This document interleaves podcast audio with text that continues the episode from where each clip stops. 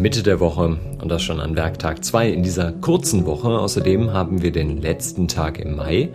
Heute ist der 31.05. und was ansteht, das erfahren Sie jetzt. Hier kommen die Nachrichten des Tages im FAZ Frühdenker.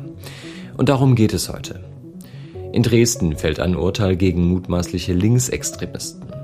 In Washington stimmt der Kongress über den Kompromiss im Schuldenstreit ab und es gibt neue Zahlen zur Inflation und zum Arbeitsmarkt. Vorher hier noch in Kurzform die Meldung aus der Nacht. Großer Ansturm auf das Deutschland-Ticket. Nach knapp einem Monat sind 10 Millionen Fahrkarten verkauft. Nordkorea ist offenbar der Start eines Aufklärungssatelliten misslungen und nachdem die Gewerkschaft EVG das neueste Angebot der Bahn abgelehnt hat, sieht der Konzern keine Basis für weitere Verhandlungen. Sebastian Reuter hat die Texte für den Newsletter geschrieben. Ich bin Tobi Altehänger. Schön, dass Sie mit dabei sind. Der Blick geht heute nach Dresden. Da steht seit Herbst 2021 die mutmaßliche Linksextremistin Lina E. vor Gericht, außerdem drei weitere Beschuldigte. Ihnen wird vorgeworfen, zwischen 2018 und 2020 Anhänger der rechten Szene brutal zusammengeschlagen zu haben. Laut Anklage wurden 13 Menschen verletzt, zwei davon potenziell lebensbedrohlich. Die Angeklagten hätten den demokratischen Rechtsstaat ebenso abgelehnt wie das staatliche Gewaltmonopol. Außerdem sind sie wegen Bildung einer kriminellen Vereinigung angeklagt. Die Bundesanwaltschaft fordert für Lina E. acht Jahre Haft. Die Polizei in Dresden bereitet sich auf Demonstrationen vor. Heute ist in Dresden bereits eine Kundgebung geplant. Für Samstag wurde bundesweit zu Demonstrationen aufgerufen. I just got off the phone with the president. I talked to him twice today. And uh, after weeks of negotiations, we have come to an agreement in principle. Am Sonntag, da kam der republikanische Mehrheitsführer Kevin McCarthy gerade vom Telefon mit Joe Biden und er konnte verkünden, es gibt einen Kompromiss im Schuldenstreit in den USA. Damit ist eine weltweite Finanz- und Wirtschaftskrise wohl nochmal abgewendet. Der Gesetzentwurf sieht vor, den Umfang des Bundeshaushaltes faktisch einzufrieren. Dafür würden die Budgets vieler Bundesbehörden und Ministerien angepasst.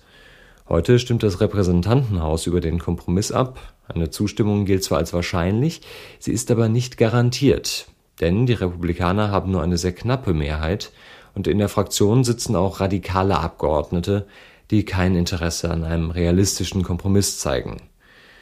Wenn es zu diesem Kompromiss kommt, dann können Präsident und Mehrheitsführer sich zufrieden zeigen, Laut Biden handelt es sich dabei um einen wichtigen Fortschritt, der die Ausgaben senkt und gleichzeitig wichtige Programme für die arbeitende Bevölkerung schützt, sowie die Wirtschaft für alle stärkt.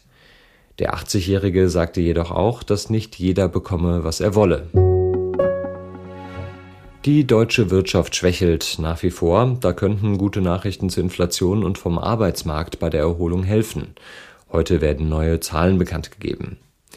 Schauen wir zunächst auf die Inflation. Im April lagen die Verbraucherpreise in Deutschland um 7,2 Prozent über dem Niveau des Vorjahresmonats. Zwar hat der Preisauftrieb damit den zweiten Monat in Folge etwas an Tempo verloren, dennoch ist die seit Monaten hohe Teuerung eine Belastung für die Menschen. Im April waren zum Beispiel Nahrungsmittel und Energie hierzulande teils deutlich teurer als ein Jahr zuvor. Interessant sind auch die Zahlen vom Arbeitsmarkt. Die Bundesagentur für Arbeit stellt heute ihre Arbeitsmarktstatistik für den Monat Mai vor. Fachleute erwarten, dass die Frühjahrsbelebung wie in den Vormonaten eher schwach ausgefallen ist, der Arbeitsmarkt aber trotzdem stabil bleibt. Zuletzt war das Bruttoinlandsprodukt das zweite Quartal in Folge gesunken. Eine Wende erwarten Fachleute so schnell nicht. Im April stagnierte die Arbeitslosenquote bei 5,7 Prozent. Laut dem Institut für Arbeitsmarkt und Berufsforschung ist in den nächsten drei Monaten zudem mit einer Zunahme der Arbeitslosigkeit zu rechnen. In der russischen Hauptstadt Moskau sind mehrere Gebäude von Drohnen attackiert worden und Russlands Staatschef Putin bezeichnet das als Terroranschlag der Ukraine. Es wird versucht, Russland zu erschrecken, die russische Bevölkerung zu verängstigen. Es gibt Angriffe auf Wohngebäude, das ist ein klares Zeichen für terroristische Aktivitäten. Die Angriffe seien eine Reaktion der Ukraine auf einen russischen Schlag gewesen gegen einen Stab der Militäraufklärung der Ukraine vor zwei, drei Tagen, sagt der russische Präsident. Bei den Angriffen entstand nach offiziellen Angaben nur geringfügiger Sachschaden, zwei Personen seien leicht verletzt worden. Kreml-Sprecher Peskov sagte, es bestehe keinerlei Bedrohung für die Bewohner Moskaus und des Umlandes der Hauptstadt.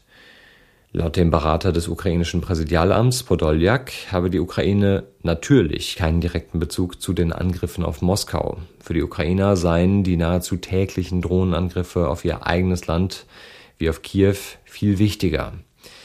Allein in der Nacht auf Dienstag waren durch eine Welle russischer Drohnenangriffe auf die ukrainische Hauptstadt eine Person getötet und etliche weitere verletzt worden.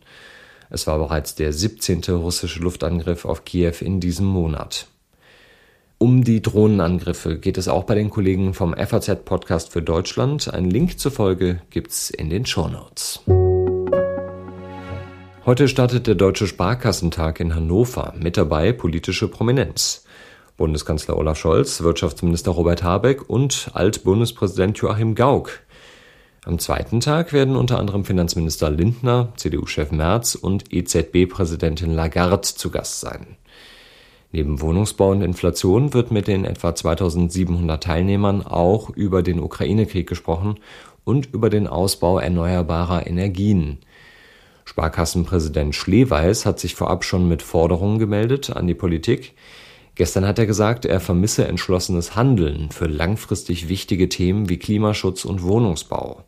Es brauche Wärmepumpen, Fernwärme, Geothermie, Biogas, grünen Wasserstoff und vieles mehr.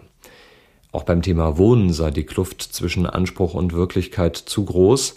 Schleweis rief zum Bürokratieabbau auf und zu einer Abschaffung der Grunderwerbssteuer, zumindest für selbstgenutztes Wohneigentum. Im Norden des Kosovos kommt es momentan zu gewaltsamen Protesten. Deswegen stockt die NATO die internationale KFOR-Schutztruppe auf. Das Ganze sei eine Vorsichtsmaßnahme, heißt es von der NATO. Man fordere außerdem ein Ende der Gewalt. Bereits am Montag hatte es schwere Zusammenstöße zwischen militanten Serben und der Schutztruppe KFOR mit etwa 80 Verletzten auf beiden Seiten gegeben. Die Truppe setzte Tränengas ein, die Demonstranten bewarfen die internationalen Ordnungskräfte mit Brandsätzen, Steinen und Flaschen. Der Hintergrund für den Konflikt ist folgender. Im Norden des Kosovos leben vor allem Serben und davon protestieren einige gewaltsam gegen die Einsetzung von Bürgermeistern aus albanischen Parteien. Die entsprechenden Wahlen waren von fast allen Serben boykottiert worden. Der kosovarische Ministerpräsident Kurti sagte, bei den Demonstranten handle es sich zum Großteil um einen Haufen Extremisten unter Anleitung des offiziellen Belgrads. Extremisten und Milizen sind nicht das Volk. Die serbische Gemeinschaft muss von ihnen befreit werden. Das heute fast ausschließlich von Albanern bewohnte Kosovo hat 2008 seine Unabhängigkeit erklärt. Serbien erkennt das nicht an. Und wer noch Argumente braucht, um mit dem Rauchen aufzuhören, hier kommen einige von Michaela Göcke von der Bundeszentrale für gesundheitliche Aufklärung. Ah ja, mehrere tausend Substanzen sind identifiziert, davon sehr viele krebserregend, aber eben auch auf andere Art und Weise schädlich für den Körper. Kohlenmonoxid zum Beispiel, ne, das dafür verantwortlich ist, dass sich Ablagerungen in den Blutgefäßen bilden, Teer etc. Also äh, das ist der giftigste Innenraumschadstoff Tabakrauch. Und trotzdem rauchen in Deutschland wieder mehr junge Menschen. Heute ist Weltnichtrauchertag und die Weltgesundheitsorganisation kritisiert zu diesem Anlass mangelnden Schutz und fehlende Vorbeugung.